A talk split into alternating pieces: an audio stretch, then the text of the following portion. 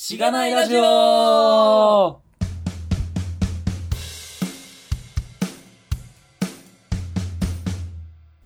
はようございます。おはようございます。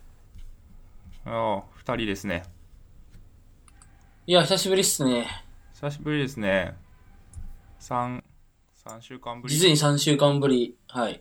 ですかね。まあ、収録自体は、配信はちょっとあれですけど、ずれてるかもしれないですけど、はい。うん、なんすかね。気楽っすね。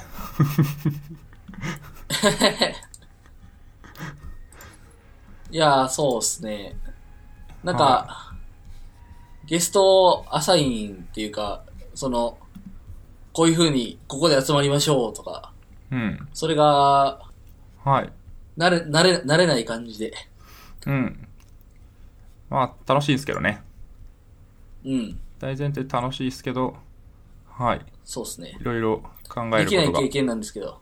うん。はいなので、今日はまたゆるっとした感じになるかもしれませんが、といったところで紹介します。おい。このポッドキャストは SIR の SE から Web 系エンジニアに転職したんだが楽しくて仕方がないラジオ、略してしがないラジオです。題名の通り、SIR から Web 系に転職したパーソナリティのズッキーと、神が、近況を話したり、毎回様々なテーマで議論したりする番組です。しがないラジオではフィードバックをツイッターで募集しています。ハッシュタグ、シャープしがないラジオ、ひらがなでしがないカタカナで、ラジオでツイートしてください。しがないラジオ、ウェブページがあります。https コロンスラッシュスラッシュしがない .org にアクセスしてみてください。ページ内のフォームからもフィードバックをすることができます。感想、話してほしい話題、改善してほしいことなどつぶやいてもらえると、今後のポッドキャストをより良いものにしていけるので、ぜひたくさんのフィードバックをお待ちしています。はい、お待ちしてます。お待ちしております。いやー、なんかまあ3週間も空いたということなんですけど、えー、結構フィードバックをいっぱいいただいてて嬉しい限りですと。そうですね。エピソード23のやつから拾えてないのかな？ちょっとゲスト会で通常回のフィードバックを拾うのもなんか時間がもったいないかなという感もあって。うん。そうなんですよね。はい。なので、そのあたりから、まあ、ざっと、いつもフィードバック拾ってると長くなっちゃうんですけど、ざっと見ますか？ざっと見ましょはい。えー、まずザッキーさん、ズッキーさん問題ですが、ザッキーさんだとやはり思われるらしいですね。う。そうか。皆さん結構英、英語圏なんですねっていう。はい。よく聞いていただいているルッカ、ルッカオショさんが、間違えはいてサーセン、一応どっちか迷ったんですよということです。いや、はい。どっちでもいいっすよっていう。あの、そうですね。まあ、そう、あの、文字、字面ではもう、英語で書いていただいて、だからローマ字で書いていただいて、うん。で、もし、もしも会って話すときとかは、あの、ザ、ザッキーみたいな、あの、どっちかわからん感じで言ってもらえば、多分大丈夫なんで。なるはほどね。い。はい、うん。まあ、それぐらい覚えられると思いますけど。はい。まあまあ。はい。あと、えー、同じくルッカさんですが、なんか僕のスライドをたまたま見つけて、名前を見たら、ガミさんだったみたいなことを言ってて、どっから見つけたきたのかがすごい気になるんですけど。えー、どうなんですかね？うん。わどうなの結。構ブックマついてたりしてたんですか？見たら、あれです6、6ブックマぐらいでしたね。あ、じゃあ、それなんじゃないですか？それなんですかね。スピーカーで6ブックマつけば、新着とかに上がるんですかね。ちょっと。あー、わかんないですけど。か、まあ、ツイッターで、WeJS 界隈であったのかもしれないけど。うん。でもなんか、しがないサイトの、公式サイトの GA 見てると、流入があったような気が、ツイッターデックから、ザ・ Speaker。Deck から、 Speaker Deck から。なるほど。はい。気がする。この前。そうか。結構、両方、双方向に送客できている感、あるかも。うんは、あるかも。うん。うん。ありがとうございます。ありがとうございます。あとは、えーっと、えー、オスカさんの回、本番環境ペアリリースに関して、えー、TV さん、ありがとうございます。いつも。ペアリリース時にメイン担当の先輩の付き添いとして参加したはずが、先輩が大遅刻して自分がほぼメインで何も事前知識がない状態でリリース作業したことを思い出した。ペアリリースとは、ペアリリース？ペアリリースとは何なのかみたいな。もうこれはリリースです。ソロリリースです。ソロリリースですね。うん。そんな状況でも、リリース作業はするんだっていうのは、まあ、あの、まあ、決まってるんでしょうね。間までにっていうのが、うん。うん。何時にこれ叩かないと。まあ、まあ、そうですね先行後続関係があったりしますからね。うーん。これをリリースしないと次が、みたいな。多分。知らん知らんけど。うん。確かに。いやー、怖い。うんうん。はい。うんえー、うん。はい。どんどん行きましょう。ちょっと、いろいろあるんでね。はい。どうぞどうぞ。えーと、あ、これか。実、実は今回タイトルを楽しいで一旦区切ってるんですよね。そろそろ、この縛りきつくなってきたんちゃうかだというっていう、これ僕ですね。これズッキーさんからですねび。っくりした。はい。これは、あれですね。そう港川さんの回のタイトルを決めるときに、もうなんか、楽しい何々が無理ってなって、ついに、禁断の楽しいびっくり何々っていうタイトルをつけるというね。はい。しかも、ちょっと、2回ともそうだったから、びっくりの回数を増やすっていう。そうですね。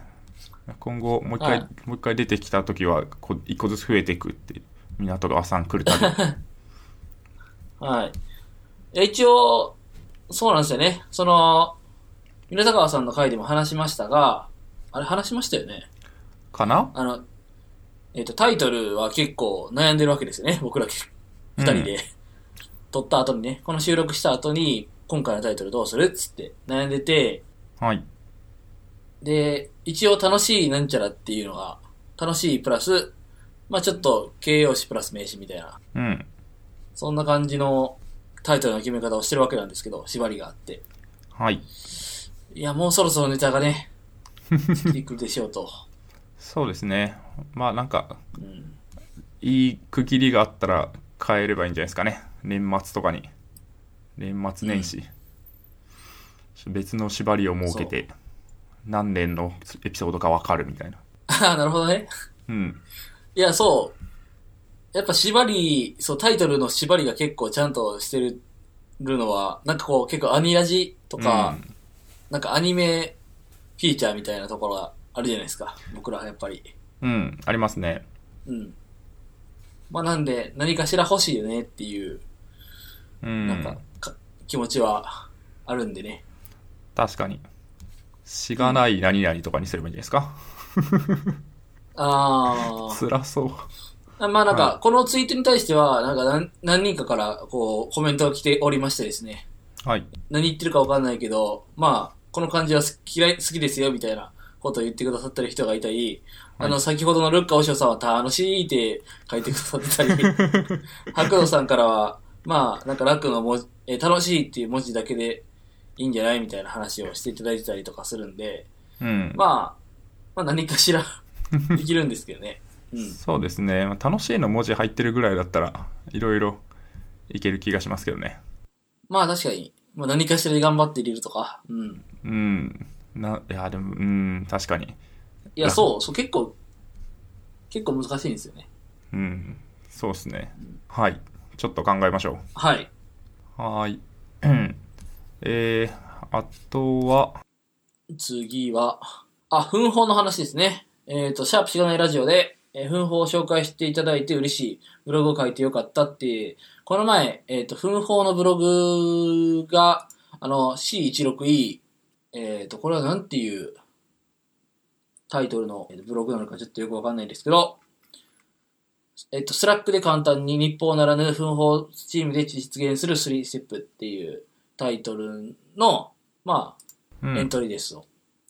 でそれを書いて、書いてらっしゃる、アットスーインさん？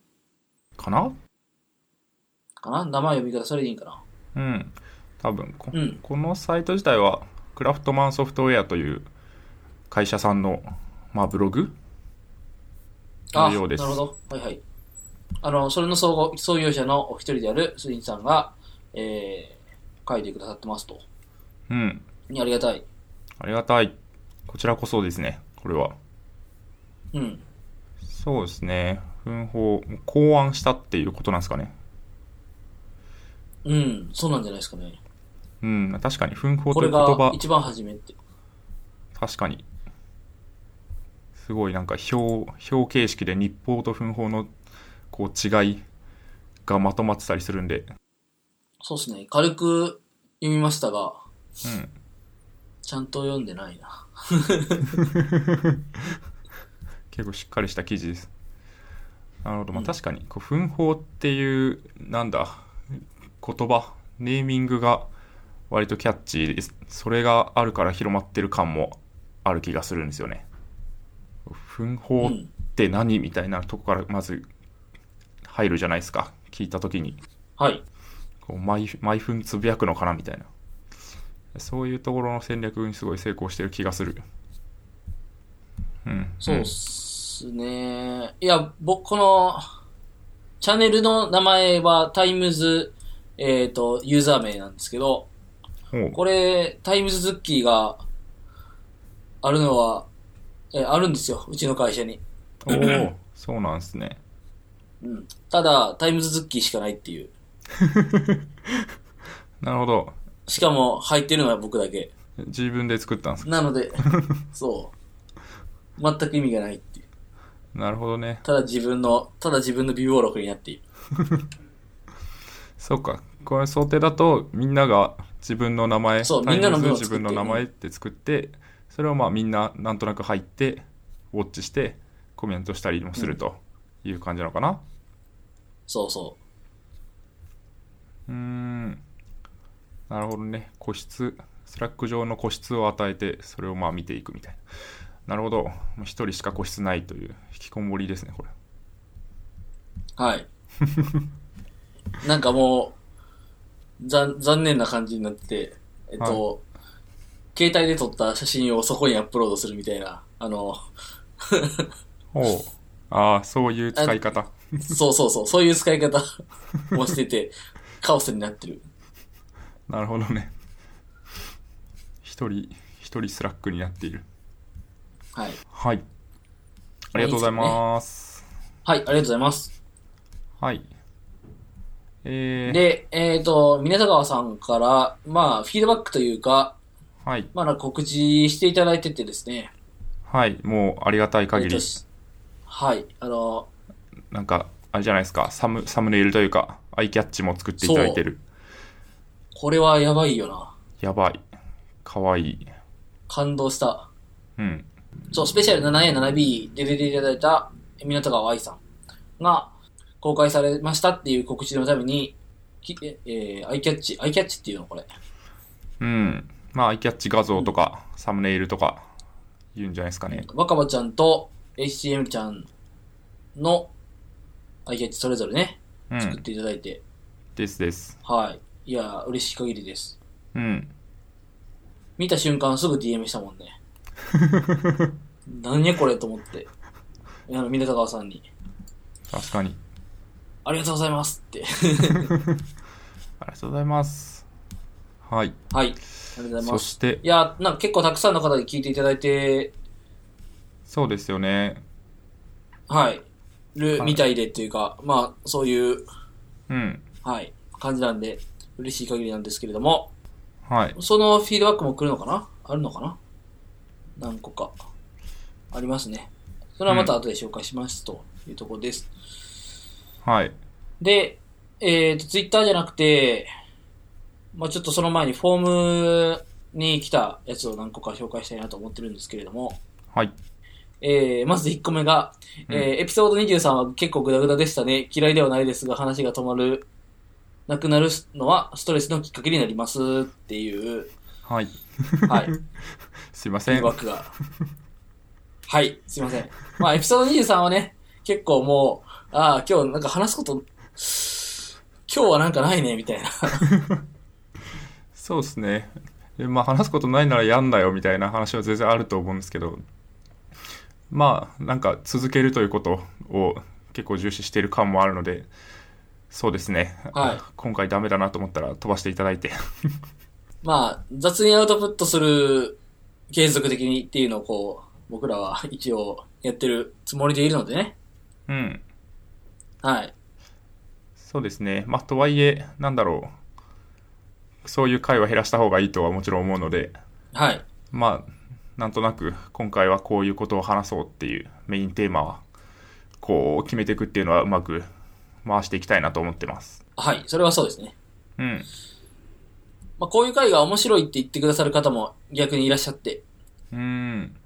面白いっていうか、なんかこういう回もいい、なんか、あってもいいと思うみたいな、はいはい。言っていただいている方もいらっしゃるので、まうんあそこは、こう、僕らなりにちゃんと1週間続けていって、まあそういう回があってもいいんじゃないみたいな。ざっくりね。そうっすね、はいい。ろんな、いろんな話をする回があって、それぞれ刺さる人が違うっていうのはある気がしますね。うんはい。はい。そういうとこです。えー、続いてですが、うん。はい。そうですね。結構長いんですが、読みますか？オスカさんの SP6 で音量のムラがあったりでストレスに感じる場面がありました。えー普通の音量から急に音量が上がったり、かみさんは普通なんですが、ズッキーさんが遠すぎてデバイスのボリュームを上げないと聞きづらいなど、上げたり下げたり調整しないと聞けなかったです。とのこと。はい。すいませんでした。申し訳ございませんでした。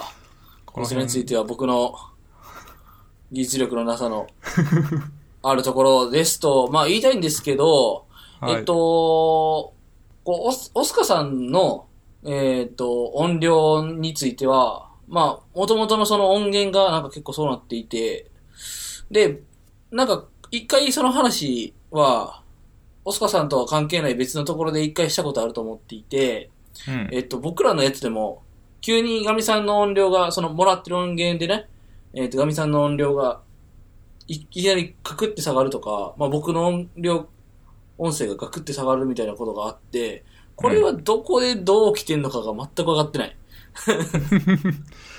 なんかそんなに、ねなんていうか、話すのが急にちっちゃくなってるわけじゃなくて、うん。話してる、普通に二人ともイエティ使ってるけど、そうですよね。音量は、話してる音量は変わってないのに、録音されてる音量が変わっているというのがそうそうそあると。まあ、一個考えられるのは、はい特にイエテう。ィはい。だと、こう、顔の向きが変わった時に、こう、拾われる声の量が減るっていうのは、まあ、あるかもしれないですけど。うん。なんかそのレベルじゃない気がするんだよね。なんか、うんソフトウェア側で、急にこう、あの、なんかスレッショールドがかかったみたいな、そんな感じのうーん、見え方に見えるけど、どうなんだろそうっすよね。なんか結構無理やり音量上げても割れちゃったりするんですかね、やっぱ。う。そう、結構ね、その、編集の方で、何分からな、えっ、と、何分何秒から何分何秒まではちょっと音量を上げてみたりとか、その、うん。その個人のだけのね、うん。とかを結構いろいろしてるんですが、ちょっと、まあ、辛いところはあって、もしなんか、えー、それをね、解消する仕組みみたいなのがあれば、まあ、フィードバックで教えていただいたりしたいなと思っていますと。で、えっ、と、特に最新の回、えっ、と、SP7B っていうのは、ちょっとだけ編集の方法を変えていて、えっ、と、マキシマイズっていうものをちょっとしてるんですよね。ほうん。まあ、それすることによって、こう、全体の音量を、えっ、と、均一化するう。うん。っていうのができるんだ、みたいな話を聞いていて、まあ、なんか、それ、僕がいつも使ってる GarageBand ではそういう仕組みないんですけど、まあ、ちょっとプラグインみたいなのをちょっと入れてみたりとかして、えー、やっておりますと。うん。まあ、他にもなんかこう、いつも僕が聞いてるバックスペース FM とかの、まあ、ドリキンさんって、まあ、パーソナリティの方なんですけど、その方がいろいろ話されているのは、まあ、Adobe Audacity、あ Adobe Audition ですね、を使ったり、で、結構プラグインが豊富だから、みたいな話をされてるんですけど、まあ、まだそこに課金をしていない状態なので、まあ、まあ、それでちょっと、編集が簡単になるんならそっちにしてもいいかな、みたいなことをちょっとちらっと思ったりしております。うん。そうですね。まあなんか、はい。徐々にこう、試行錯誤をしていると思うので、それに対してもフィードバックをいただければという感じですかね。まあ僕何もやってないんで何も言えないんですけど。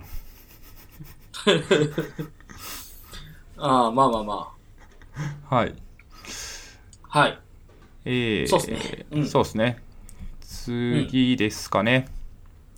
はい。はい、えー読みますか。えー港川愛さんの回が面白かったです。個人的な意見ですが、文字起こしも欲しいなと思います。移動中にラジオを聞いたりしますが、聞き逃したくないので、結局他のことができなかったりします。内容が面白いのは分かっているんですが、長い時間集中できないことがもったいないです。うん。そうですね、文字起こしはい欲しいというリクエストですね。これ、これ、なんかもう一個、えっ、と、別のフィードバックがツイッターで来ていて、えっ、と、キウイノートさんという方はい。から、あの、宮戸川さんのな SP7A の時に、なんかしがないラジオ本みたいな話をしてましたよね。うん。うん。で、そう出したらいいんじゃないですかみたいな、ちょっと、まあ、笑い話みたいな感じになってたんですけれども、えっ、と、良さげなところの文字起こしプラス、司会のお二方やゲストの方による振り返りやコメントをまとめた本があれば、読んでみたい気もす、えーラジオも良いですが、本もあると読みや呼び返しやすいのでっていう感じのフィードバックが、まあ、ツイッターで来ていますと。まあ、だから、結構その文字起こしに対しての需要はまあ、なくはないんじゃないかなっていうところですよね。そうですね。これはそんな気がしていて、まあそうです。なんかこの本を出すっていうのでなれば、まあ例えば、なんですかね、こうブログ、ブログの本とかあるじゃないですか。はい今最近ないのかもしれないですけど、こうブログのこういいところを抜粋してコメントをちょこちょこ入れて、なんならこう写真とかも入れて本にしましたみたいな。そういうなんか、はい、あると思いますよ。はい。ファンのためのこう、アイテム、グッズとしての本みたいなのは、全然まあ、作るか作らないか別として、まあ、ある、だあったらいいなという気はしますね。たいやー、これ大変ですよ。そうですね。ただ、まあ、例えばなんか、こう、全部の、こう、音声を、まあ、全部が全部文字起こするかはわかんないんですけど、こう、ブログとかに上げてしまうってなると、もちろん、そうですね、聞いてるリスナーの人にはすごいメリットはあると思うんですけど、割とこっち側として、なんか、いろいろあるかなと思っていて、まあ、まず、こう、時間がかなりかかるだろうというのは、おそらく予想ができて、結構、まあ、リビルドとかは、英語界だと文字起こししてますよみたいなのを書いてた、き言ってたと思うんですけど、それも結構大変だみたいな話が、確かあったと思いますし、はい。そこは結構収録して編集して文字起こししてっていうのを毎回やるっていうのは結構辛そうな感があるというところとあとそうですね。まあなんかポッドキャストで配信していてでそれでも文字で読めば聞かなくてもよくねみたいになるとちょっとなんか悲しい気がするのでなんかそういう空気感みたいなところも含めて伝えられるポッドキャストの魅力みたいなのがやっぱ半減しちゃうかなっていう気は個人的にはしています。まあもちろんメリットとしてなんか検索できるようになるので、文字になってると、検索流入が増えたりとかする可能性もあるし、まあなんか単純にエピソード内の検索、どのエピソードでこれ話してたかなみたいなのを検索しやすくなるっていうのもあると思うので、まあそういう意味においては、まあメリットもあるかなとは思うんですけど、結構それに見合うだけの大変さなのかっていうのは難しいとこかなと思うんで、今のところちょっと難しそうかなって気がしていますね。全部文字起こしっていうのは。うん。はい。はい。なんかいろいろな、ポッドキャストでこの議論がされているように思っていて、まあ、主なところをちょっと上げながら話したいんですけれども、はい。いいですかね。はい。まず、バックスペース FM っていう、まあ先ほども出ましたけど、えー、ポッドキャストでも、まあ文字起こしの話があったりとか、あとは、えっ、と、特殊なゲストが来てくださった時に、えー、なんかそれが、こう、えー、対談記事みたいな感じで、えー、雑誌の特集になったりとかしている回もああるっぽくて、ほう。はい。で、まあなんか、で、なんかそういうのがあると、こう結構、叩かれるって。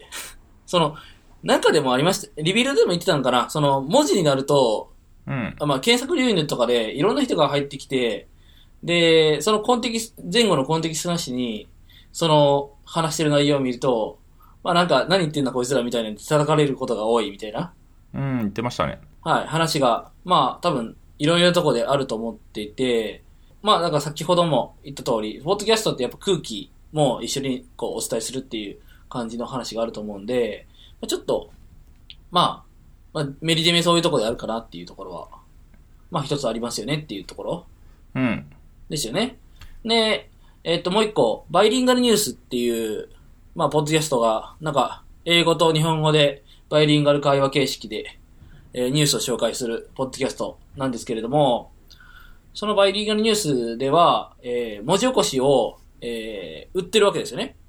はいはい。文字起こしを読むためにサブスクリプションしたりとか、毎回の、えーエピソードごとの課金が可能なんですよね。それによって英語を勉強しましょうとうん。いう感じだと思うんですけど、まあそういうのって先ほどの、えーっと、まあ、しがないラジオ本みたいな感じで、まあそこによってこう、ファンブックとして売るみたいな話もあったと思うんですけど、まあ、なんか、まあ、何かしらのコンテンツにしてしまう文字起こしを。はいはいって。いうのはまあ一個、まあ選択肢として、オプションとしてはあるんじゃないかなっていう。うんうん。そうですね。まあでも、結構そのバイリンガルニュースとか、まあ、リビルドの英語界の書き起こしとかもそうなんですけど、やっぱりなんか英語だからこそ感がやっぱあるかなっていう気はしますけどね。英語勉強したい人向けに、こう、音声と文字で、こう、両方提供するっていうところなので、まあ、はい我々のラジオを聞いて日本語を勉強したいっていう人がいたら考えた方がいいかもしれないですけど。あと、あれですね、バイリンガルニュースは完全にアウトソースしてるっぽいですね。うん、まあそうっすよね。リビルドは頑張ってるらしいですけど。うん。なるほど。はい。あと、その、えっ、と、おっしゃってくださってる、結構、こう、各人の振り返りで、えー振り返るために、あ、この話してたなって言って、えー、わざわざ聞き直す ?1 時間半も聞き直すのっていうのはなかなか大変だから、えー、まあちょっとそういうけ文字があると、そこだけピックアップできて嬉しいよねっていう、まあ話もあると思っていて、うん。なんかそれは、なんかその解法としては、どっちかっていうと、ショーノートを厚くする。そして、まあ、時間をつける。もしくは、 Rebuild みたいに、なんかこう、その、えっ、と、ぶつ切りの、あれなんて言うんですかね、チャプターみたいなのをつける？はいはい。っていう、まあ、ソリューションがあるんじゃないかなと思っていますと。うん。うん。まあ、つまり、ショーノート書くやつと、編集するやつが頑張れっていう、そういう、はい、すいませんっていう感じなんですけれども。そうですね。まあなんか、え一個思うのは、そんなになんか、こう、まあ、話してる側としてはすごいちゃんと聞いてほしいという欲求もありつつ、まあラジオが本来、なんか、何かしながら聞くとか、こう、ものすごい集中して聞くものでもないような気もするんですよね。もともとの媒体としてのラジオって。ああ、なるほど。ポッドキャストだとまあ繰り返し聞けると思うんですけど、まあなんか、はい。ラジオ放送って、もうなんか今聞けなかったのなんて言ってたんだみたいなのがわからないけど、そう、すぐなんか消え、消えゆくものとして聞いてる感もあるので、まあそれはそれでラジオの良さなのかなという気もする。そうですね。いや、まあ、うん。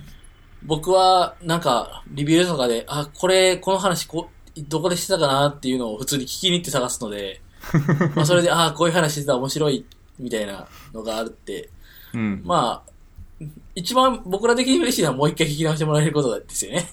まあ確かに。それは間違いない。そう。まあでも、それが大変なのもわかるし、うん。まあ何かしらでこう、便利になるんなら、で、簡単、ある程度その、僕らが、こう、負担に、負担になりすぎないように、できれば一番いいのかなっていうふうには思っておりますけれども。うん。はい。あと、さっきちょっとちらっと言った、えっ、と、ショーノートを厚くするっていう話があると思うんですけど、ショーノートが厚いポッドキャストが最近ありまして、ソースネ FM っていう、ソースネ FM じゃないのかな、ソースネっていう、ポッドキャストがあってですね、はい。で、ここの最新回なのかな？えっ、と、ちゃうな、24、エエピソード24で、えっ、と、僕らのしがないラジオもちょっと若干紹介していただいてて、おう。はい。ありがとうございます。あ、ある、あるんですけど、あ、ありがとうございます、本当に。で、そう、結構、毎回毎回すっごい量の小ノートがあるんですよ。うん。なんか、えっと、僕らのショーノートって、まあ、ショーノートっていうか、僕らのこの、なんか、個別ページって、あの、その、リンク集みたいな感じでやってるじゃないですか。うん。うん。じゃなくて、ま、もうなんかこういう話をしましたとか、まあなんか、簡単なサマリーがこういっぱいバーって並んでるみたいな、そんな感じなんですよね。うんそうですね。話してるテーマごとに。うん。うん。すごいなと思って、これちゃんとやってんの。うん。かなり長いですよね。うん普。通になんか、こう、長さ、分量で言うと普通のブログみたいな感じで。そう。これをこうね、まとめていったらすごいいい感じのうん。本にな、本になるんじゃね？みたいな。とか。そうですね。あと、まあ途中に画像が入ってたりとか、動画入ってたりとかうん。はい。するので、まあこういう風に頑張るとある程度、なんか、あ、何の話してんだなっていうのがわかるし、後からも終える。追いやすい。そう。あとは、ま、これに何分何秒でやってますみたいなのを追加したらもう完璧なんじゃね？みたいな。うん。確かに。これをでもやるのかみたいな。大変そうっすね。これどうやってるんですかね。いや、これは人力なのか、もしくは喋りながら書いてんのかなっていうのは一個ありますね。うん。まあ確かに。それはそうですね。うん。こう一人は書きつつ話すみたいな。もう一人ぐらいいればいけるかもしれないですけどね。確かに。二人で喋りつつ書いてるみたいな。いやー、な、うん。うーん。考えましょう。はい。まあで、この24、エピソード24、えーっと、ソースネ FM でね、エピソード24のゲストが、ヒカッチさんっていう、いつもフィードバックを、まあ、いただく方なんで、はい。お、ヒカッチさん出てるって思いましたと。それ、そんな感じです。うんうん。ですです。ソースネ、ドメインはソースネ .com ですね、これは。ああ、確かに。FM じゃないの。ごめんなさい。はい。まだこの24話しか聞いてないんですよね。うん。いやー、聞くべきポッドキャストが多いですね。そうなんですよね。はい。お結構、カズポンさんとか出てますね。28。Vue.js Vue.js 界隈ではいはい有名な。なるほど。はい。はい。聞いていきたい聞きます。はい。聞いていきますよ。うん。はい。えー、次？はい、次。えお、ー、来た、この話か。ウェブサイトずっとローディングになってます。はい。えー、しがこれはないラジオの複。数人の方から、はい。はい。あフォームでも来ましたし、ツイッターでも来ました。はい。えーと、申し訳ございませんでしたと。えーこれは何かというと、しがない .org、しがないラジオ公式ウェブページのエピソード一覧が読み込めない、ずっとローディングウェイトになっている状態になっていたと。はい。まあ、あの、そっちだけじゃなくて、ディテールにもいけないので、うん。えっと、エピソードのね、個別ページにも行っても、まあ、その、内容が読めないみたいな。まあ、つまりこれは、どういうことかっていうと、サウンドクラウドの情報が取得できてなかったっていうもので、まあ、API をね、叩いてるっていう話は、まあ、どっかでしたと思うんですけど、はい。はい。まあ、そういうのがありましたと。結局なんか原因は、根本はよくわかんなかったんですかね？あ、根本的には、えー、あ、根本原因って難しいな。まだ難しいこと言うね。すいません。まあ、そのアンギュラーで書いてますと。はい。サイトね。で、その中でサウンドクラウド、えー NPM モジュールのサウンドクラウドっていうのを使ってますと。はい。で、sc.get なんちゃらみたいなのをするっていう風に書くと、まあ、そのトラックのリストが返ってきたりとか、そのトラックの情報も一緒に返ってきたりするんですよね。うん。うん。で、その、ゲットするときに、まず SC イニシャライズみたいな感じの、えその、一回その、 SoundCloud の認証情報とかを入れる、まあ、 initialize っていう部分があって、そこで、えー、クライアント ID っていうのを入れてるんですよ。はい。で、このクライアント ID っていうのは何かっていうのが、まあ、非常に微妙なところだと僕は思っていてですね。うん。まずそれの取得方法が、えっと、明確には書かれていないんですよ。そんなことあります？いや、僕の観測範囲ではね。なるほど。ちょっとまだちゃん、もしかしたらなんか英語で読み切れてないところが あるのかもしれないんですが、まあその、えっ、と、後でショーノートにも貼っときますが、なんか APA リファレンスっていうドキュメントうん。も貼っておくんですが、はい。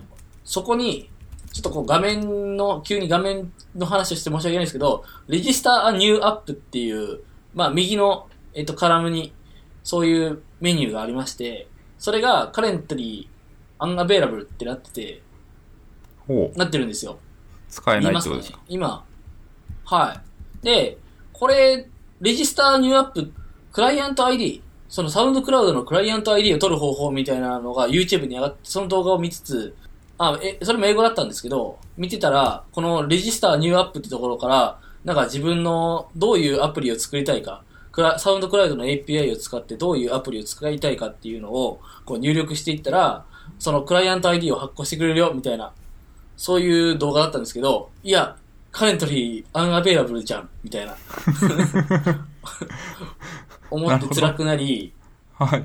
で、なんかこの Your App、その一個上の行の Your Apps っていうところに行くと、なんか、あなたのアプリないよって、まあそれはそうだろうね、やったことないからね、みたいな、そういう風な感じになりまして、はい。辛いと。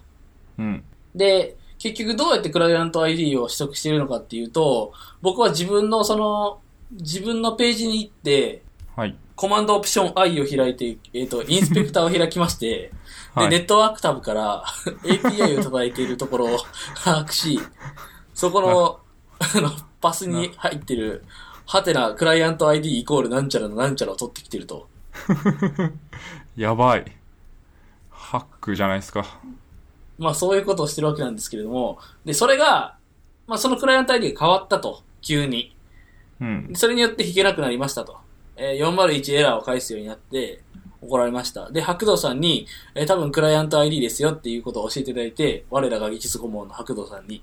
はい。で、見ていくと、まあそんな感じの話でしたと。まあ、また新しいクライアント ID をそのインスペクターから取ってきたんですが、うん。おそらく、おそらくです。あの、これまだちゃんと原因把握しきれてないんですが、あの、僕が違う PC のブラウザでログインしたんですよ。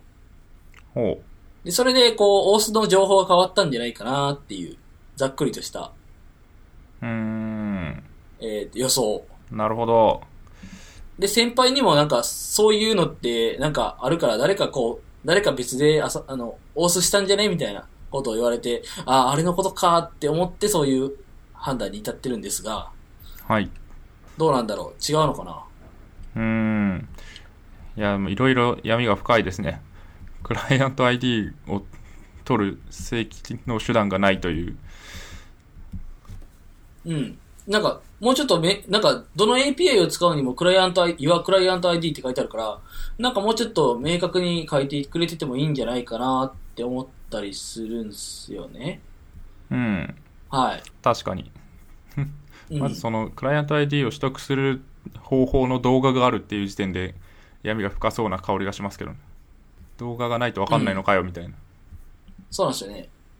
はい。なんか、ここで英語が、僕の英語の読み取り能力が少ないのかみたいなので、こうちょっと落ち込んだり、なんか、デベロッパーズっていう、その、タブに行くと、なんか、この API が OOS2.0 で、えー提供されてますみたいで、えーなんかそういうのをちゃんと勉強しないと、お OOS の仕組みを全て勉強しないと分かんないのかなって悩んだり、ちょっと辛くなりました。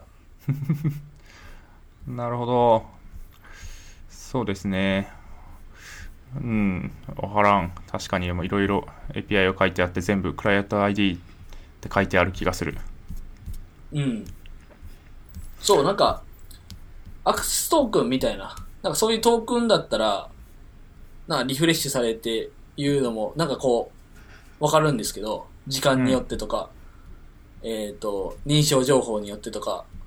だから、クライアント ID って言われたら、そんな、なんか変えてほしくない気がうん。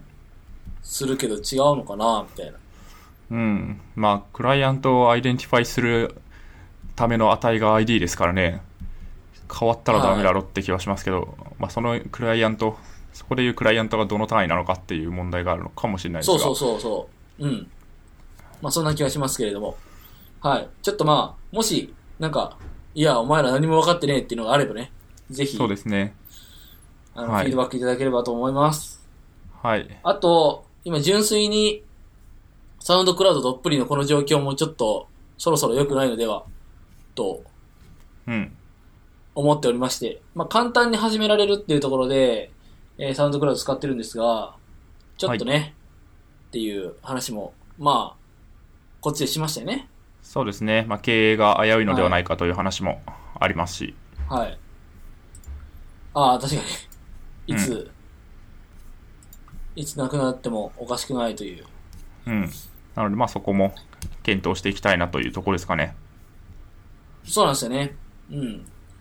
なんかいろいろ、あの、やっていき、キャストだったかなっていう、まあ、リポジトリ、GitHub リポジトリがあって、なんかいろいろその、ポッドキャストフレームワークみたいなのも提供してくれてるっぽいので、まあ、なんかそれ、まだちゃんと見てないんですけど、まあ、それでやってもいいかなとか思ったりします。はい。R 中村さんかな？が作ってくださってるうん。そうか。やらしいんっていですが、やっていき FM はそれで発信されている。うんうん。うん、らしい。なるほど。ちょっとはい。作業しますか。いいっすね。はい。なんか、そろそろ、その、デザインが出てきてきて、めっちゃかっこいい、かわいいというか、うん。楽しげ。それでも、それ、うん、楽しげになってるんで、それを入れて、新しくはい。やると、まあ、SEO 的にもね、うん。ちょっといろいろ改善できるところがあるっていう話をはい。すしてるので、まあ、その辺も 含めてやって、はいえー公開して、その作業の感想をね、ここでまたシェアしたいなっていうふうに思ってます。はい。バージョン2。はい。うっす。しがはないいウェブページバージョン2。はい。はい。はい。えーいやいやまた45分のフィードバック紹介になりましたけども。そうですね。え、一個いいんですか？この、あマッツ、マッツ。逃してる？ああ。マッツさん。はい。マッツさん聞いてくださってるらしくて。言い方。はい。えー、えっと、港川さん。んが、なん、なんだっけ？えーっと、時系列的にはおととい、今収録してるおとといですね。えー、リクルートマーケティングさんでしたっけ？の、なんかイベントに、えーっと、イベントで、マッツさんが登壇されてましたと。マッツさんっていうのは、あの、ルビーのマッツさんですけども、はいえーっと、松本さん、松本さんの登壇の取材に行ったらしいんですよね。うん、うん。まあ、それは多分どっかで、えっ、と、また港川さんの記事になると思うんですけれども、まあ、そこでこう、挨拶した時に、えっ、と、エレベーターに乗り合わせた時に、ポッドキャスト聞きましたよって言われたっていう風に、こう書いてくださってると。うん。これはやばいっすよ。うん。松さんが、あ港川さんが出たポッドキャストはしがないラジオしかないはずなので、つまりしがないラジオであろうということですね。僕らがマッツさん特集した回は聞いてくださってないのかなっていう。まあ、どうなんですかね。港川さんのことを知るために、ツイッターを見に行ったら、なんかラジオ出てるらしいって言って聞いたっていう気が、そういう動線な気がしますけど、そうっすよね。そうなんだよな。いやでも、この、この回も聞いてるかもしれないんで、ちょっと挨拶した方がいいんじゃないですか。マッツさん聞いてますか？聞いてますどうかどうもちゃうか。ちゃうか。はいはい。はい。はい、茶番でした。ということで、そうですね、今後、松松さんの聞いているポッドキャストとして、えーまあそうですね宣伝宣伝していきたいと。うん。本の帯にはマッツも大絶賛ですよ。はい、すいません。はい。すいません。あの、はい、すいません、精進します。はい、次。はい、はい頑張りば、頑張っていきましょう。はい、えっ、と、いろんなフィードバックいただいてありがとうございます。またフィードバックいろいろ募集しているので、ぜひ何かあればくださいっていうところです。はい。はい次、はい今回のメイントピックというか、お前ら技術の話をしろよって感じなんですが、間違いやそんないない。こともないか別に。そういう、まあ、こういうのがあってもいいね。はい。引っ越しました。二人とも。はい。イエイ。はい。いや、ガミさんに至ってはやっとかよっていう感じなんですが、そうですね。5月から言ってますからね。ずっと言ってましたね。はい。うん。で、まあ、引っ越し、引っ越しに関していろいろ思うところがあるから、引っ越し会をするとずっと言ってたんですけれども、やっと引っ越したので、えっと、僕がすごくいろんな思いの丈を書いているんですが、え、うんこれはめっちゃ長いとうとうとうとうと喋ればいいですか？うん。時々気になったところは突っ込みますので、ぜひ。わかるあ、はいまず、ガミさんは一人暮らし、まあ一人暮らしという一人暮らしというか、普そうですね。通に、えっ、と、会社の近くっていうか会社から徒歩圏内でしたっけ？にそうです。引っ越しましたと。で、僕は、まあ、あの、弟と二人暮らしのために引っ越しましたっていう感じですね。はい。はい。っていうような状況で、は二人とも8月中に引っ越しました。ちゃうか。ガミさん9月入ってからか。9月、そうですね、9月1日入居、9月4日引っ越しですね。なるほど。まあ、まあそんな感じで、まあ、は直近引っ越しましたっていうところで、はい。で、い。で、とうとうと喋ると、えっと、まあ、ちょいちょい言ってるんですけど、まあ、大体、えーノマドというサービスがあって、こう、賃貸、物件仲介サイト、紹介サービスなんですが、そのサービスが僕は結構好きなので、特にお金をもらってないけど、こう、宣伝をします。で、まあ、大体その不動産仲介、賃貸の不動産仲介周りと引っ越し周りはいろいろなんか闇が深いので、まあ、その辺を改善するサービスだなと思ってるので、まあ、その辺の闇を紹介しながら、えっと、話すんですが、えーまあ、主にその辺闇的な話で言うと3つぐらいあって、1つはおとり物件の話、もう1つは仲介手数料の話で、最後は引っ越しの営業電話がうざいっていう話ですね。最後、ちょっとノマド関係ないんですけど、えーで、まずこう、おとり物件という概念があるんですが、おとり物件って聞い聞いたことありますか？うーんと、名前は聞いたことなかったんですが、このショーノートを見ると、ああ、そういうことなんだっていう感じでした。うん。ので、あの、説明お願いします。はい。おとり物件というのはですね、えっと、まあ、ホームズとかスーモとか、そういう不動産賃貸のポータルサイトがあると思うんですけど、そういうところに、まあ、物件が掲載されてますと。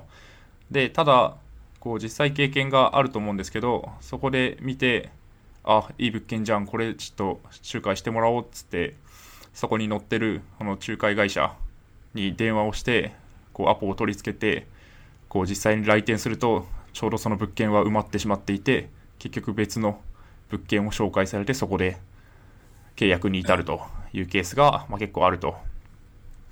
で、なんでおとり物件って言ってるかというと、まあ、実際には紹介できないことが分かっている物件なのに、それを条件がいい物件として掲載をして、で、結局、多くの物件は、その不動産会社、仲介会社に来店をしないと、えー仲介してもらえないという縛りがあるので、それによって来店を誘って、結局は別のもっと条件の低い物件を紹介されるというケースがまああるという感じです。なので、まあ、なんだ、そこで本来はポータルタイポポータルサイトで物件を見て、あ、これいいじゃんって言って、こう応募して、そこで入れれば、もうそれだけでもう一個物件見りゃ済む話なのに、なんかこう来店までしていろいろ物件を見させられるという、こう、つらみがあるというところがあって、ただでも、えっと、ノマドというサービスには、なんか、これすごいと思うんですけど、ホームズとかスーモの URL を、こう、登録できるフォームがあって、そこのフォームに、こう、送りつけると、ノマド側で、その物件が本当に今紹介できるかっていうのを調べてくれて、紹介できる物件だったら、うちが紹介しますよっていうことをしてくれるわけですよ。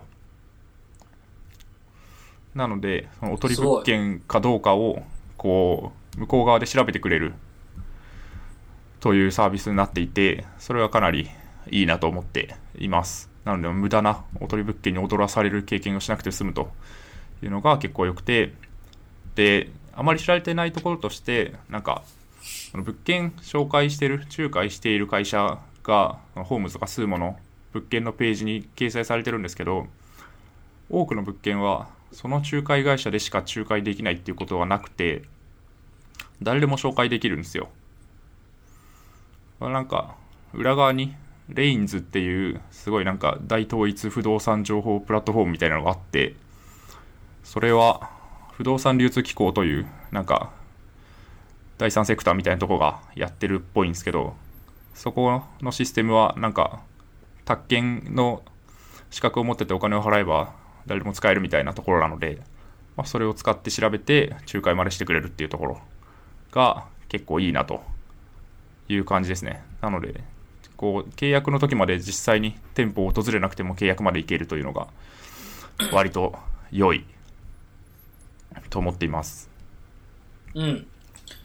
このレインズについては、なんか、えっ、と、もう違うんですが、えー一時期、ススーモの中の人に知り合いがいまして、その人に引っ越したいんだけどどうかなっていう話を相談したときに、そういう話を聞かされたことがありますと。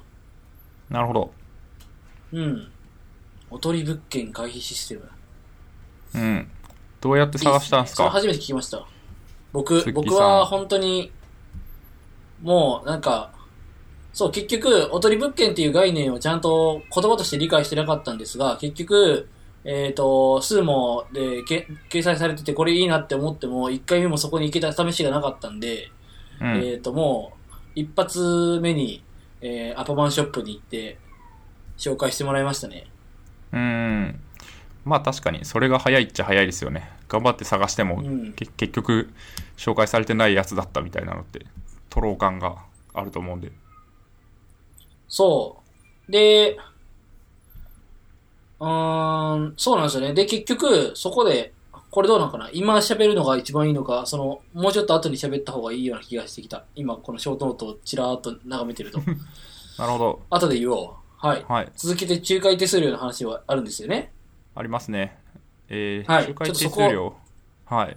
うん。ここも闇が深くて、えーっと、まあ、仲介手数料というのは、なんで、なんでガミさんそんな詳しいんだみたいな謎ですけど、いろいろ調べたんですけど、え っと仲介手数料っていうのが、えーありまして、これは何なのかというと、まあその貸主、家を貸す人と借り主、家を借りる人の間で、まあ、やり取りをするんですけど、まあ、基本的にはその間にこう仲介会社と言われる、えー不動産会社ですねがこう仲介をするというのがま決まっていて、まあ、そこもなんか変な話なんですけど、えーでそこの仲介したことによってこう仲介会社は仕事をしたのでそこにお金を払わなきゃいけないという話があります。でえっと現状だとそれを借り主借りる側が全額負担してるんですね。まあ多くの場合は。で、まあ、それは本来おかしな話で仲介をしたことによるメリットはこう借り主にも貸主にもどっちにもあるのになぜかこう借り主借りる側が全部負担してるというのはまあおかしくて。でよくそれが法律に決まってる法律で決まってるんですよねみたいなと言われることがあるらしいんですけれどもえっと詳細に言うと、えー宅建業法という法律があってそこには国土交通大臣の定めによって金額が決められるっていう書いてあるんですね。でその国交大臣の定めるところというのがもともと建設省だったんで建設省国事、えー、と何番っていうのに決まっていて、えー、と報酬は賃料1.05ヶ月分以内にしてくださいよっていうのが書いてある。かつ原則として、えー借り主と貸主双方から半分ずつ取るのが原則であるというふうに書いてあるわけですね。でただしそこには正し書きがあって、えっと当該依頼者の承諾を得ている場合は例外ですと。なのでえっと借りる側にえっと仲介手数料は1ヶ月分になりますよって言ってあそうなんですねって言ったら、えその原則は破綻してしまうという闇があってそれはなんか実は契約書の隅っこにちっちゃく書いてあるみたいな感じになってるのでその借りる側の情報の少なさによって借りる側が仲介手数料を全部負担しなきゃいけなくてそれが搾取されているというのは問題だろうと思うわけですよ。そうですね。うん、完全に、そうですね。はい。はい。というのもあり、あと、まあ、そもそも、こう、賃料の1ヶ月分が仲介手数料ですってあるんですけど、まあ、それも変な話だと思うわけですね。まあ、確かに、うん。その、告示には、こう、上限が1.05ヶ月分ですよって書いてあるんですけど、そもそもなんか、仲介会社が仲介する手間、例えば何ですかね、内見に行ったりとか、書類を吸ったりとか、えっと、貸し、貸主と連絡したりとかあると思うんですけど、それはなんか、家賃5万円のマンションを紹介するのと、家賃20万円のマンションを紹介するので、4倍大変なのかよっていうと、そんなことはないと思うんですよね。はい。なので、仲介の手数料が賃料の1ヶ月分固定ですっていうのも変な話な気がするんですよね。固定というか、まあ、変動するっていうのも変な話な気がしていて、で、そうですよねれで、うん、それで言うと、ノマドというサービスにおいては、仲介手数料が3万円に固定されている。昔はタダだったんですけど、さすがにタダは無理だったらしく、3万円に固定されていて、で、とはいえその別途利用料金がかかるんですけど、それも内見に行った回数に応じてお金かかるとか、ノマドを利用している期間に応じて課金されるとかっていう風になっているので、その実際に手間がかかったところに対してお金を払っていけばいいっていう状態になっていて、その仲介手数料なり、まあ、利用料金の透明性がすごく担保されているので、良いっていう話が2つ目です。なるほど。確かにその、賃料の1ヶ月分の手数料っていう話になってしまうと、やっぱり、高い家賃のところを契約した人がすごいし、なんかそうしようという、まあ力学がかかるよねっていう。ことですよね。うん。そうですね。まあ、単うん営業サイドからして。単純にお金、利益が上がるのはそっちじゃないですか。うん、そうですね、そうですね。そこにバイアスがかかってしまう。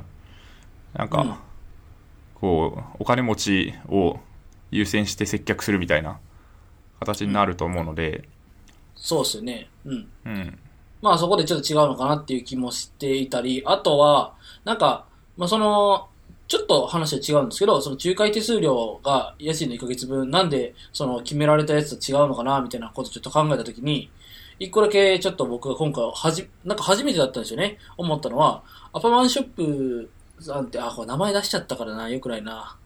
まあいいや。えっと、まあどこでもそうだと思うんですけど、おそらく。はい。なんかその、大手のそういう、えー、紹介会社に行きましたと。そ、そこで契約したら、えっ、と、契約は、なんか、地方の、その、まあ、僕で言うと今回、下北沢の、なんちゃらっていう、えー不動産屋に行って契約してきてください、みたいなことを言われたわけなんですよ。これってよくあることなのかわかんないんですけど、なんかだ、だ、だからそこ、その仲介、ちっちゃい仲介業者がやっている、その物件を、えー、と、その大手のところに出して、そこで入ってきたやつをこう流すみたいな。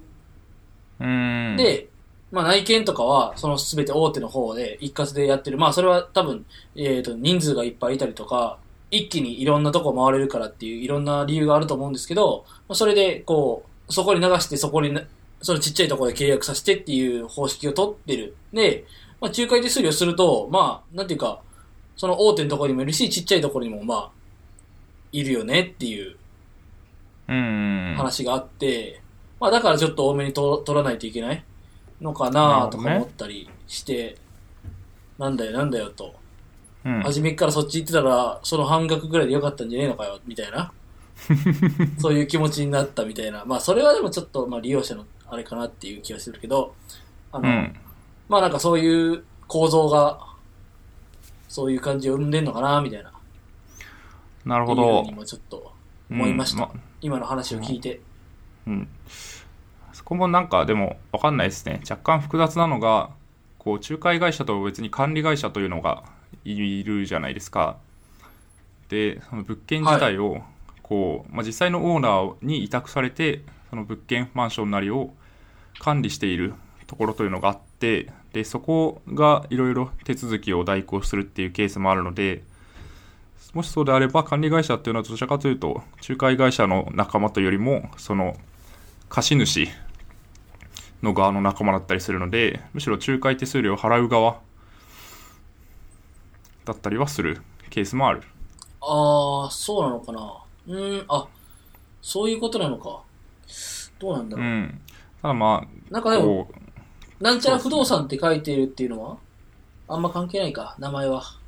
うん、そうですね、どっちもありますかね。全然その、全然知らない知識で、いはいろいろ喋ってるんで申し訳ないですけれども。うん。まあ、管理会社が仲介もやってるっていうケースもあるので、もう、おお、そういうケーースも。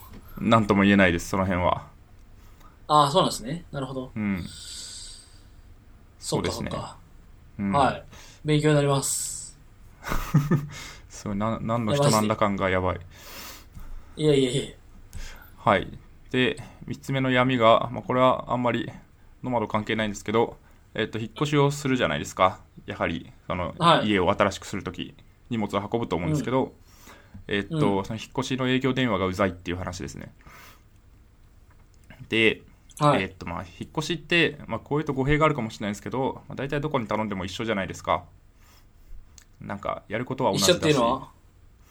えっと、まあ、料金とかは違うと思うんですけど、クオリティ、はい。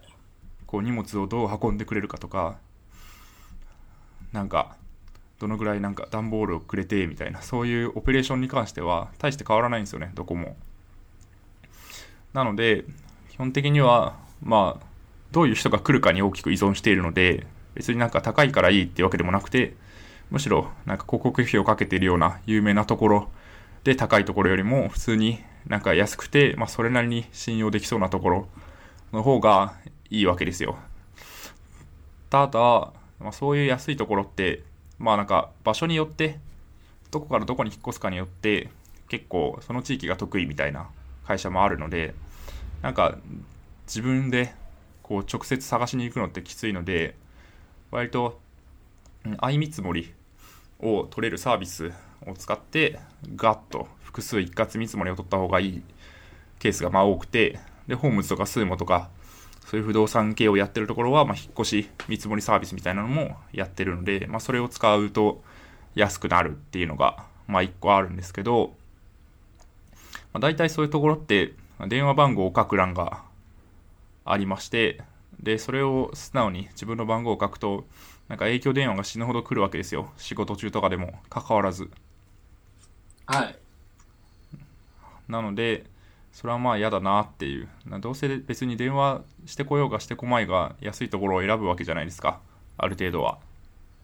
そうですね。なんで、別にメールでやり取りして決めてくれれば、まあ、一番楽なので、まあ、それを辛いなっていうのが思うので、これはまあ個人的なハックであり、もしかしたら炎上するかもしれないんですけど、こう、例えば090-9999-9999みたいな、明らかに存在しない電話番号を書いて、備考欄に、ちょっと電話は日中出ることができないので、メールでのやり取りを希望します、みたいな感じに書いておくと、まあなんか、メールだけで見積もりしてくれるところもたくさんあるので、まあその中で決めて、別に安いところにすれば、まあ別に営業電話を受けなくとも、その相見積もりで安いところを選ぶっていうのができるので、僕はなんかそういうやり方をしている感じですね。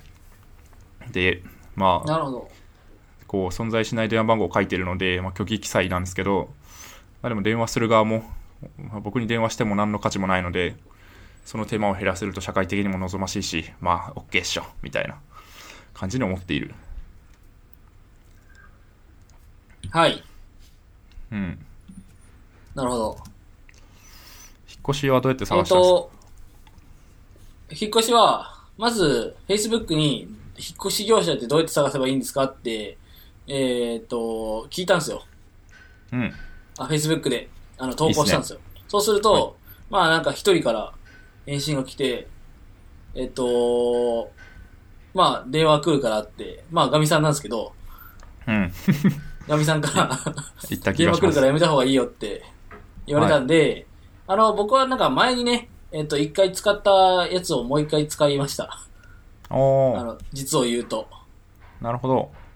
うん、なんか、その、ちょうど別に場所もそんなに遠くはなかったんで、なんか、まあ意外と安く1万8000円ぐらいで済んだのかな。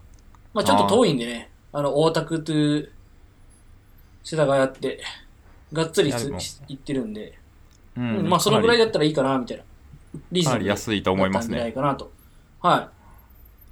思いました。まあなんか、まあ僕、どうなんだろう。そんなに潔癖ってわけでもないんですけど、まあ汗が気になったりとか、でも8月に、そうだからありがとうございますっていう感じで思ったんですが、まあはい二人でやっていただきましたし、まあ早かったし、うん。うん、丁寧だったんでよかったですけどね。そうですね。はい。なんか、そう。まあガミさんに聞いといてよかったなっていううん。電話来るの。そうですね。めちゃくちゃ来る。ちなみに、あと、僕はい、はいはい。あはいはい。や、だ、だ、どうぞどうぞ。今回なんか、どうぞ。1万3000円ぐらいの業者が見積もりで見つかって、安っと思ったんですけど、普通になんか、個人の、携帯のメールアドレス でメールが来て、お、マジかと思って、まあいろいろ見たんですけど、なんかその注意事項の一つに、なんかうちは一人でやっているので、一人で運べない荷物は一緒に手伝って運んでいただきますって書いてあって、マジかと思って、で、実際にうちの洗濯機ドラム式なんで死ぬほど重いんですけど、それはさすがに無理だったらしく、一緒に3階まで運びましたね。おー、はいい。かつい。めっちゃ疲れたが、まあ安いからいいかって感じです。なるほどね。はい。えっと、そういう意味では、あの、赤棒っていう引っ越しのうんと。ころがあるじゃないですか。そうですね。まあ引っ越しに限らず、赤棒自体はあ、なんか引っ越し、限らないのか。個人トラックで、なんかフランチャイズみたいに赤棒ブランドでやってるっていうイメージです。ああ、なんか、その、赤棒、全国赤棒軽自動車運送協同組合連合会？うん。通称赤棒なのかわかんないですけど、なんか、そういう軽トラを運転する人の集まりで、一括でこう、なんていうか、いい人を探してくれるみたいな、そういう感じなのかな。はいはいで、うんまあざっくりとした認識はそうなんですけれども、まあなんか、その先輩にどういう引っ越し業者がいいんですかねって、まあ、あの、Facebook じゃなくてそっちで相談したところ、なんか赤棒とかは、まあ一人暮らしやったらいいんじゃないみたいな話をされて、えっ、と、いろいろし、ちょっと、まあ、軽く調べてみましたっていうところで、まあ、結局だから、かみさんが言ってる通り、まあ、単身、えっ、と、一人で運びに来てもらうから、あの、赤棒は基本的には、あの、一緒に、お客さんも一緒に、えっ、と、うん運ぶんだよ、みたいな書いてあって、ああ、なるほど、そういうのもあるんだな、みたいな。でも圧倒的コストパフォーマンスみたいなうん。感じのことが書いてて、まあ、確かにそうかっていうところでしたね。うん。確かに。赤棒で安くなるなら全然それだけやっとけば、そんな電話も来ないだろうし、いいかもしれない。うん。まあ、結局僕は使わなかったんですけど、ああ、そういうプランもあるんだなっていう。そうですね。まあ、はい究極、究極はもう住む家ごとに全部家具を捨てて宅配便で送るっていうのがまあ一番安いです。うん。そこまでの境地には至ってないですが。はい。はい。という感じです。全くテックが関係ない。いやー。まあ、ライフハックですよね。まあそうですね。違うか。まあ、ライフハックでね。ライフハックの一つなんじゃないですかね。はい。そうっすね。一応もうこれで話すことは話し終えたんですよね。はい。二人暮らしと書いてますが、そこは特にああ、二人暮らし。二人暮らしね、まあ、楽しくやってますっていう、うーん。それだけなんですけど、弟と二人暮らししてますと。で、はいえっ、と、弟がご飯作ってくれます。晩ご飯。ほで、まあ、美味しい。う。何、何が美味しかったんですか？一え番。何が美味しかった？えっと、何が美味しかっただろか一番なんかすごかったやつ。う。あ、すごかったですよ。急にローストビーフ作り出したっていう。いやー、急にローストビーフ作ったことないですけどね。すごいな。うん。そう、帰ってきたらローストビーフとなんかめっちゃ、めっちゃ味の染み込んだ味玉があって、うんうんめっちゃ中トロトロで、なんだこれは最高かよって思いながら食べてた。で、それを、それを会社のその先輩とかに自慢したら、なんか、なんだその新婚はって言われた。で、実際、時々、その LINE で、今日はこれだよって言って LINE が来る。そしてそれを、こう、先輩に自慢する。で、だから早く帰んないと、つって。なるほど。新婚気分をなんだ。その、なんだその新味わう婚は、つって。はい。いやー、すごいっすね。ツッキーさん料理しないんすか？僕、大学時代は料理してたんですけど、ちょっとめんどくさくなっちゃって。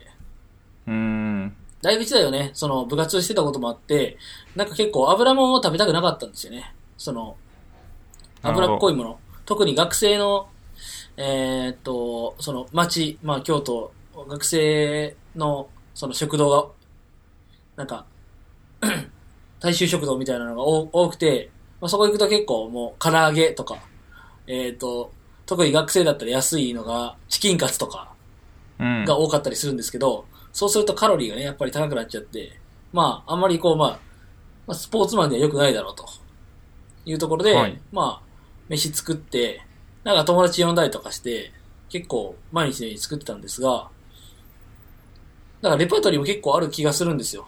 こう、うん。美味しく作れるこれっていうのは、なんとなくいろいろ決まってたりとかするんですけど、まあ若干めんどくさいし、洗い物がめんどくさいみたいな。まあそういう感じですよね。うーんガ。ミさんはするんでしたっけ？僕はもう完全に諦めてますね。ああ。そこは。ガミさんコンプですもんね。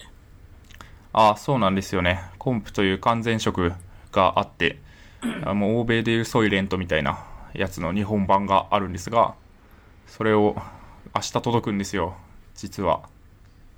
おお、あ、そうなんですか。あ、今やってなかったんですか、いや、まだやってなかったんですけど。こう、ついに定期購定期購買、定期購読をしていて、明日その1個目が届くんで、基本的にはこう毎日1食はコンプになるかなという感じです。はい。え、それは、どうやって飲む？んですか？うーんと、まあ、基本的に何かのこう飲み物、飲料に溶かして飲むんですけど、それを何に溶かすかはちょっと試します、いろいろ。まあでも意外と水でもいけるっていう話を聞いたので、まあ、一番シンプルなのは水かなと。ああ。いや、僕、あの、実は、試し、試し？うん。お試しセット 3, 3袋入りをちょっともう購入して、はい、ありますね。飲んでみたんですが、水がすごくダメだった僕には。おおなるほど、うん。薄い感じになるってことですか？うん、なんていうか、美味しくなかったから。まあ、うん美味しい、美味しさを求めんなよって感じなんかもしれないけど。うん。ですね。まあ、うんコンプ、コンプ自体が全ての栄養を含んでいるとすると、別に水で飲んでも栄養的には何の問題もないので、大丈夫なんじゃないですか。牛乳でカバーとかしなくても。そうなんですででも結構、その、豆乳っぽい感じに、なミルクっぽい感じになるから、なんかその先、僕もう一個試したのがあって、先輩に言われて試したんですけど、水プラス、えーっと、その、えー、コンププラス、えープロテイン、そう。あの、ココア味のプロテイおおンが、もうただのココアになって最強にうまいっていう話を聞きました。ー。うーん、なるほど。うんそれはまあ、そうっすね。プロテインとまあ若干近い感じもしますしね。コンプ自体。うん。らしいっす。うんそれ確かに美味しかった。なるほど。そうですね。まあ、僕で、はいろんな僕は続いてないと。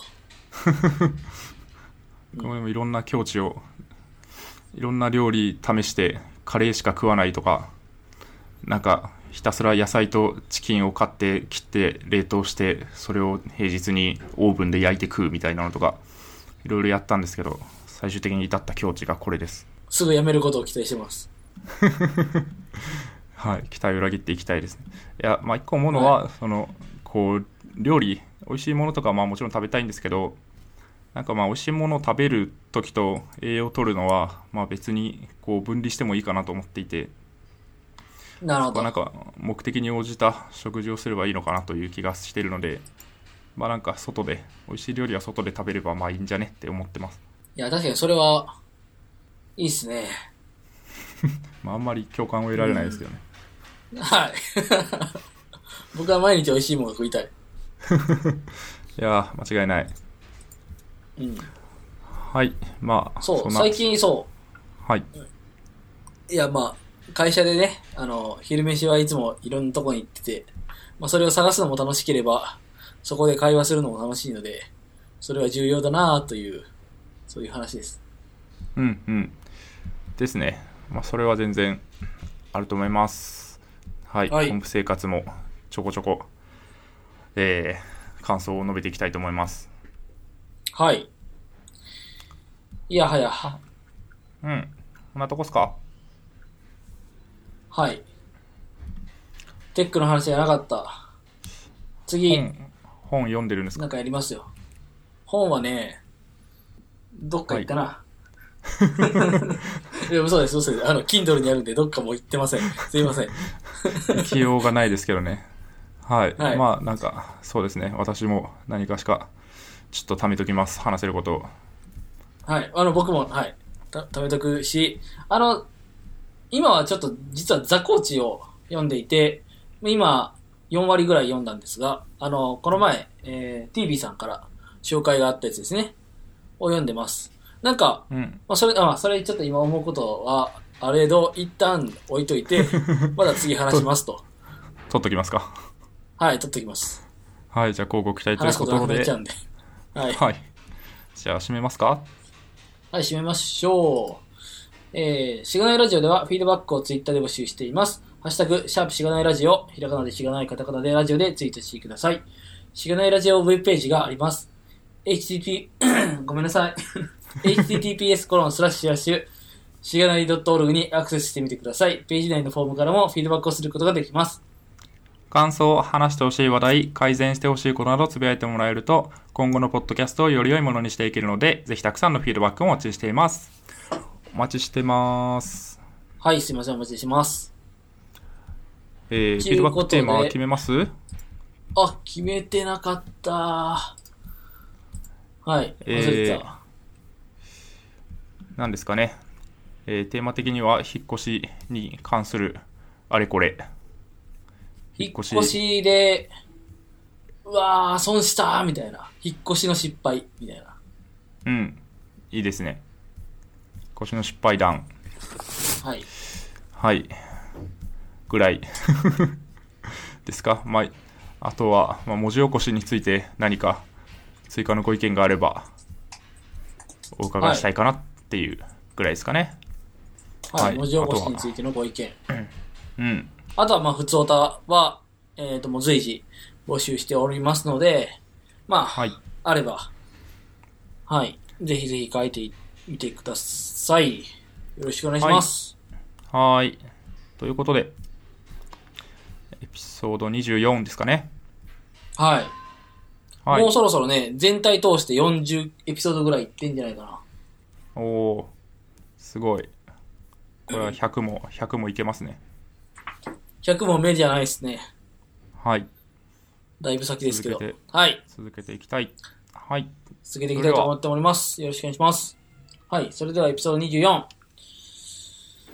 りがとうございました。ありがとうございました。